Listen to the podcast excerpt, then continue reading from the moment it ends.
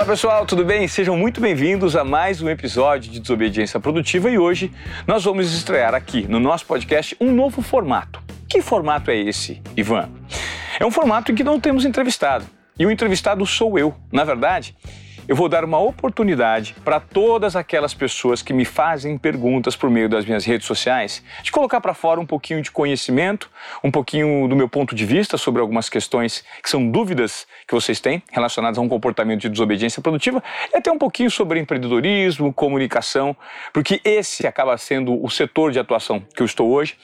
Então a ideia é gerar valor por meio de algumas respostas, porque eu tenho uma máxima e eu absorvi recentemente que é o seguinte: muitas pessoas hoje, nesse momento de transformação que vivemos, é, por conta da quantidade de canais de absorção de conhecimento, assimilam muita coisa, absorvem, absorvem, absorvem. E eu notei que eu me transformei numa dessas pessoas. O tempo inteiro tentando ler, absorver o conteúdo de um curso, entrando em contato com outros pontos de vista de pessoas que podem agregar conhecimento relacionado àquilo que eu ainda não sei.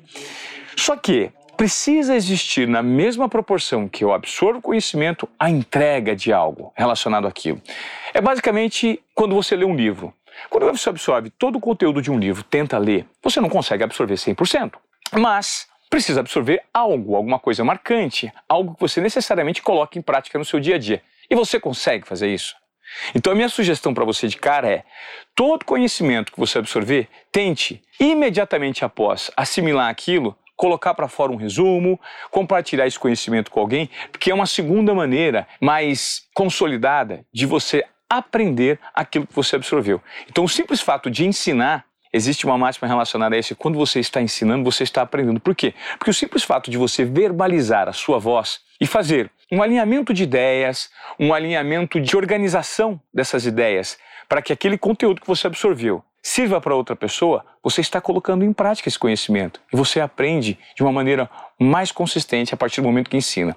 Então, o meu propósito aqui hoje é de repente compartilhar alguns pontos de vista relacionados às perguntas que vocês fizeram nas minhas mídias digitais. Quem não acompanha ainda é arroba Moré e também arroba Desobediência Produtiva. E nós vamos começar a responder algumas perguntas aqui hoje. O Gil Henrique pergunta o seguinte: dica para ter uma boa comunicação para quem sofre de uma deficiência auditiva e tem problema na fala. Olha, se você sofre de deficiência auditiva e tem um problema na fala, eu já de cara ia te indicar um fonoaudiólogo e um médico especialista relacionado a problemas auditivos. Eu acho que isso é muito importante. Seria muita insensatez da minha parte indicar algum tipo de tratamento sem ser um especialista na área e sem conhecer profundamente o tipo de deficiência que você tem. Mas eu creio que, independentemente dessa deficiência auditiva, da sua dificuldade de se expressar, algo muito importante na comunicação acontece a partir do momento que você revela a sua vulnerabilidade. Como assim revelar sua vulnerabilidade? Veja, antes de você abrir a boca para compartilhar qualquer tipo de conteúdo para uma pessoa que você necessariamente não conhece, seria super interessante você já explicar quais são as características e a sua verdade relacionada à fala e relacionada ao seu problema auditivo. Então, olha, você me desculpa, eu, eu tenho um problema auditivo, eu não falo super bem, eu já estou de cara me desculpando e pedindo que vocês tenham um certo tipo de tolerância, porque essa é uma dificuldade que eu enfrento. Então, se vocês não entenderem algo que eu for falar, eventualmente levantem a mão que eu tento explicar a partir do momento que você revela essa sua fragilidade, você gera empatia, profunda empatia com o seu público. E as pessoas vão te perdoar a partir desse ponto em todas as suas falhas, dificuldades, deslizes relacionadas a essa deficiência, que se transformou numa vulnerabilidade revelada. Isso tem uma riqueza muito grande na comunicação, independentemente se você tem ou não uma deficiência. Se você às vezes tem uma gagueira em falar umas palavras, ou se você dá muitas pausas, ou se você fica nervoso, ou se você vai ter algum tipo de branco no momento é, de um discurso, revele isso previamente para a sua audiência. É uma poderosa ferramenta de engajamento e conexão com a sua audiência. Legal? Respondida essa pergunta. Bom, nós temos mais uma outra pergunta aqui que diz o seguinte: como conseguir mais autoconfiança? Eu creio que a autoconfiança é um grande pilar das pessoas hoje em dia, né? Pessoas que têm confiança em si próprias são pessoas mais suscetíveis a alcançarem os seus objetivos. Por quê? Porque elas não são reféns da perspectiva dos outros sobre si própria. Você já parou para pensar? que muitas vezes, dependendo do ambiente, do cenário onde você se encontra, você faz o seguinte questionamento a você mesmo: será que eu estou atendendo às expectativas desse grupo? Será que a minha postura aqui, nesse ambiente, está adequada? Estou agradando essas pessoas? E muitas vezes isso são, de certa forma, alguns ruídos que surgem na sua cabeça de comunicação que as pessoas não necessariamente estão esperando aquilo, estão pensando aquilo. Mas você monta esse cenário mental tentando se colocar no ponto de vista da outra pessoa para dessa forma pensar o que a outra pessoa estaria pensando sobre você. E aí você fuge, foge do seu lugar de verdade, daquele lugar de autenticidade em que você se comportaria independentemente é, do julgamento dos outros, para tentar atender a expectativa dessas pessoas. Então, autoconfiança é muito relacionado à imagem de confiança que você tem de si mesmo. E como você fica mais confiante? No conceito de desobediência produtiva, nós trabalhamos três pilares. O primeiro deles é a intuição, né? a percepção que você tem do meio. O segundo deles é a confiança. E o terceiro é a coragem. A partir do momento que você tem aliado esses três pontos, você tem um comportamento de desobediência produtiva que pode fazer com que você quebre protocolos e entregue mais do que esperado, usando como base esse tripé, que inclusive eu tenho tatuado aqui: intuição, confiança e coragem. De que forma se conectar com a sua intuição? Ela nada mais é do que o histórico de experiências vividas durante toda a sua vida, que eventualmente vem num lapso, num, flash. Independentemente da situação em que você se encontra, você eventualmente pode ter um pensamento específico sobre ela e falar assim: nossa, me veio algo na cabeça. Eventualmente, isso é a sua intuição conversando contigo. E ela te propulsiona a tomada de algumas decisões. Decisões, para serem tomadas, precisam de um nível de confiança. E quem é mais confiante, Ivan? Pessoas confiantes são aquelas com um largo histórico de derrotas. Sim, eu acredito que a confiança não se constrói única e exclusivamente na vitória, mas principalmente na derrota. A partir do momento que você investe em algo e dá errado, investe novamente em algo dá errado, dá errado, dá errado, múltiplas vezes e você tem força de vontade para voltar a atuar naquele sentido e, enfim, em algum momento chega uh, o êxito, acontece, dá certo, todo o seu histórico de derrotas traz consigo um nível de confiança que foi forjado na derrota. E isso é muito importante. Eu sou muito obstinado em tudo aquilo que eu faço e enfrento muito mais derrotas do que vitórias, mas as derrotas me ensinam a ser confiante, porque a partir do tombo que eu levo, e insisto e tomo novamente um tombo, essa força de vontade para levantar a cabeça e investir mais uma vez no propósito faz com que eu seja mais confiante. E pessoas mais confiantes estão mais aptas para colocarem a coragem para fora que é exatamente o último passo do tripé do desobediência produtiva.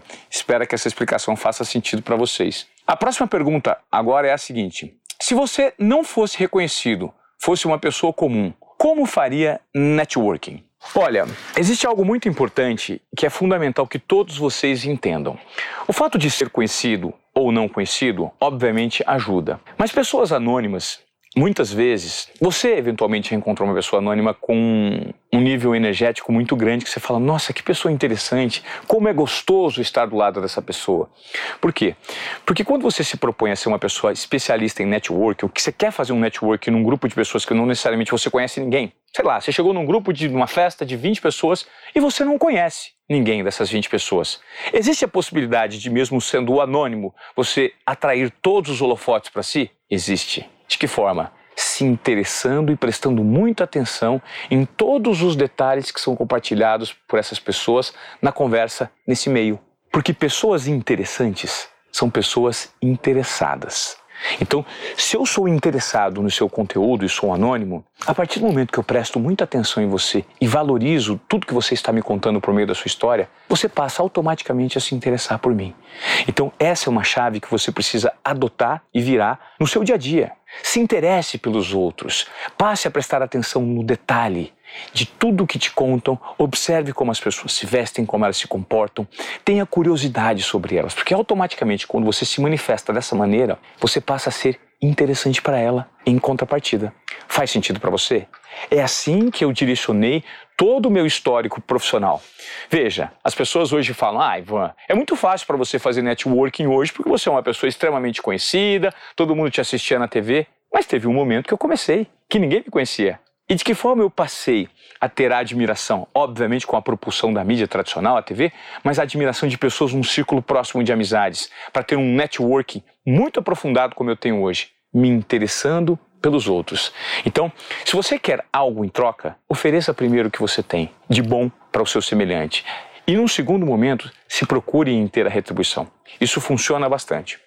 Ivan, quero começar um podcast. Seria o primeiro da cidade. Não tenho muitos recursos. Faço ou espero? Olha, faça ou espera. Hoje em dia, nesse mundo acelerado que nós vivemos numa mídia 360, é muito mais fácil você dar o pontapé inicial do que ficar esperando. Porque é justamente durante o processo de desenvolvimento que você vai encontrar todas as falhas que serão corrigidas durante a trajetória. E, e o podcast hoje se transformou numa fantástica maneira de você escoar o seu conhecimento, de você compartilhar o seu conteúdo, de você atrair novos clientes. Por quê? Porque ainda existe uma quantidade muito pequena de podcasts no Brasil comparado à população. Eu vou trazer um dado para vocês. Existem 99 milhões de contas no Instagram ativas no Brasil. Quase metade da população tem uma conta no Instagram. Você, eventualmente, que está assistindo aqui a esse podcast, ouvindo esse conteúdo, fazendo uma atividade física, é, ouvindo essas provocações que o Ivan Moré está gerando hoje nesse novo formato de produzir o podcast sozinhos, você tem uma conta no Instagram, não tem? Então, mas você tem uma conta de podcast. No Brasil hoje existem cadastradas cerca de 60 mil 500 contas, quase 61 mil contas de podcast, o que representa 0,02% da população, o que é uma barreira de entrada muito baixa ainda. Por quê, Ivan? Porque os podcasts são hoje em dia a principal maneira dos grandes players que querem ter crescimento nas mídias digitais escoarem conteúdo, de conseguirem ter a fidelização de novos clientes, de novos seguidores.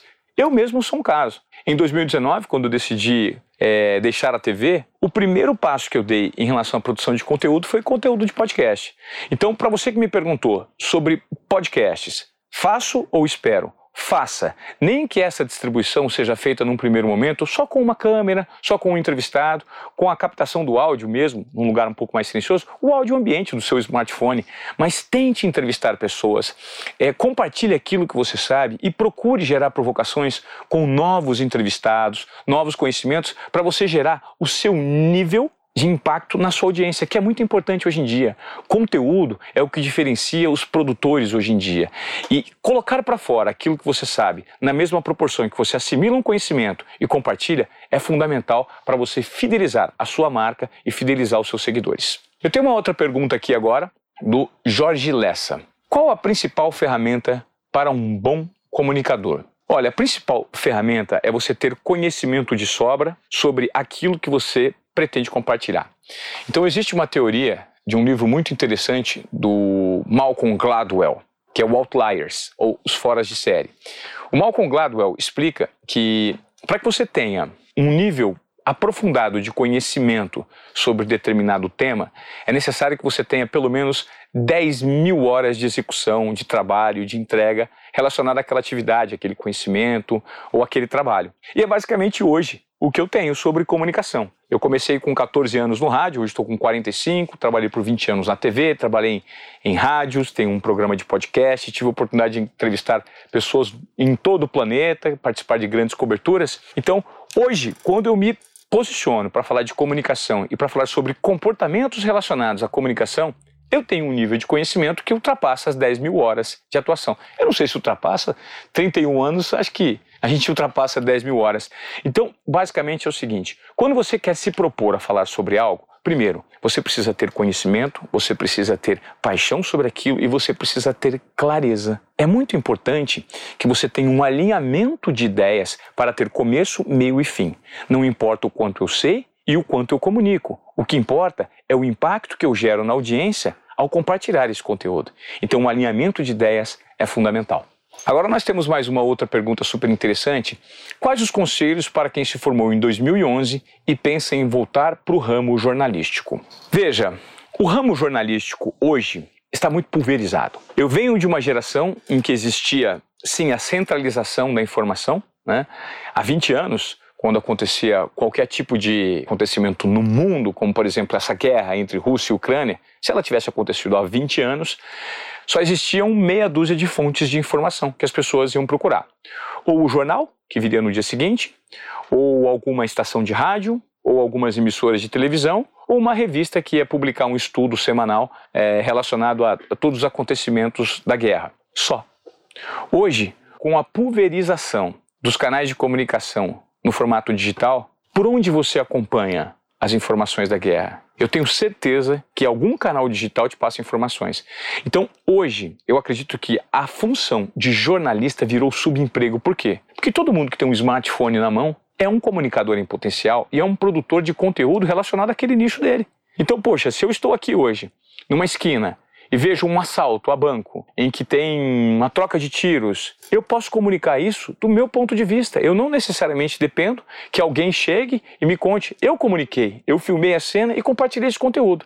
Então, se você quer é formado em 2011 e quer mergulhar no mundo do jornalismo, sim, existe uma possibilidade de você produzir conteúdo de uma forma direcionada, mas sempre identificando o seu nicho, o seu público e produzindo um conteúdo que gere valor para essa audiência que você tanto quer, né? E de uma maneira que esse valor dê algum tipo de transformação. Mas para que isso aconteça, use o digital. Não procure trabalhar na imprensa tradicional, porque os salários hoje estão muito baixos e não valem a pena. É um formato de empreendedorismo digital. Crie suas contas, crie seu canal de podcast e comece a fidelizar sua audiência. Agora nós temos uma última pergunta para responder aqui nesse formato de desobediência produtiva. Ivan Moré responde, que é a seguinte: Quais são seus mini hábitos inegociáveis? Essa é a pergunta do Adson. Olha, recentemente eu coloquei no meu estilo de vida, né, na minha rotina, hábitos que estão fazendo com que eu tenha mais disciplina e tenha um nível de organização maior na minha vida, porque eu confesso, a minha rotina sempre foi muito caótica. Porque rotina pessoal, quando você trabalha muito tempo numa grande corporação, como aconteceu comigo, 20 anos de TV Globo, tudo o que era demandado de mim em relação ao horário, execução, atividade a ser feita, não dependia de mim, eu só cumpria ordens. Mas a partir do momento que você passa a ser empreendedor, você precisa necessariamente é, absorver novos hábitos que vão fazer com que você seja mais produtivo, para que o seu descanso tenha mais efetividade e para que a sua performance melhore. E isso é uma equação livre que só depende de você. Então, por exemplo, os meus mini hábitos que foram colocados na minha rotina e que fizeram com que a minha organização melhorasse são basicamente exercícios físicos diariamente, meditação para fazer com que o meu nível de aceleração mental diminua um pouco e eu consiga me focar mais em alguns pontos de atenção que eu preciso resolver, leitura, pelo menos semanal. Se não dá para ler todo dia, pelo menos um ou dois ou três dias da semana, tire um momento para ler um artigo, para gerar um conteúdo relacionado a esse artigo que você leu, porque é importante. Lembra quando eu falei do você ter muito input, absorve, absorve e deixa de compartilhar? Inclusive, esse formato que eu estou inaugurando aqui no Desobediência Produtiva é justamente para gerar esse tipo de provocação. Tem muita coisa que eu absorvo e deixo de compartilhar. Fico o tempo inteiro entrevistando as pessoas e a partir de agora eu vou sim responder as perguntas de vocês relacionadas às suas dúvidas. É um conhecimento que eu posso alcançar. Você pode mandar suas perguntas por arroba desobediência produtiva ou para o arroba Ivan Moré no Instagram, que eu vou ter um prazer enorme de te responder. Então, os meus mini hábitos hoje são meditação, para ter um nível menor de aceleração mental e conseguir ter um foco maior. Gente, quando eu falo de meditação, são coisas de 10 minutos. Aprendam uma respiração chamada pranayama. Então, o pranayama nada mais é do que respirar em três, sempre pelo nariz, e soltem um, dois, três, quatro, cinco, seis. Por 10 minutos, quando você se foca apenas nesse exercício de respiração, que parece meio bobo, você consegue se desconectar de todos os problemas e daquele ambiente que pode estar te gerando algum tipo de ruído e que impede que você tenha foco nas atividades que você precisa executar. Então a meditação, dessa forma, 10 minutos por dia, se transformou numa grande ferramenta para eu conseguir ter mais foco. Esse é um dos hábitos que eu trago comigo. Então eu citei exercícios físicos que fazem com que o meu corpo se sinta o dia inteiro se recuperando de uma atividade física que eu faço logo de manhã, meditação ou ao acordar, ou no meio do dia ou à noite, para desacelerar os meus pensamentos. E é basicamente isso que faz com que eu tenha hábitos que elevem o meu nível de consistência naquilo que eu executo, no meu trabalho, e sempre algum tipo de estudo, seja ele por áudio, seja ele por livro, ou seja assistindo um documentário. Isso é fundamental e eu não deixo escapar da minha rotina semanal. Bom, é isso.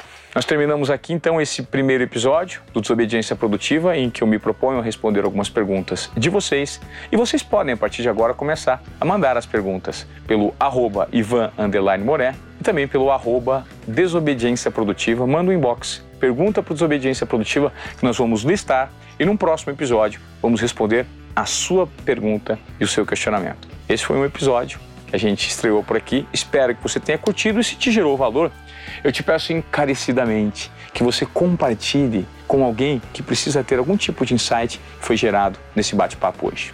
Um beijo grande e até a próxima.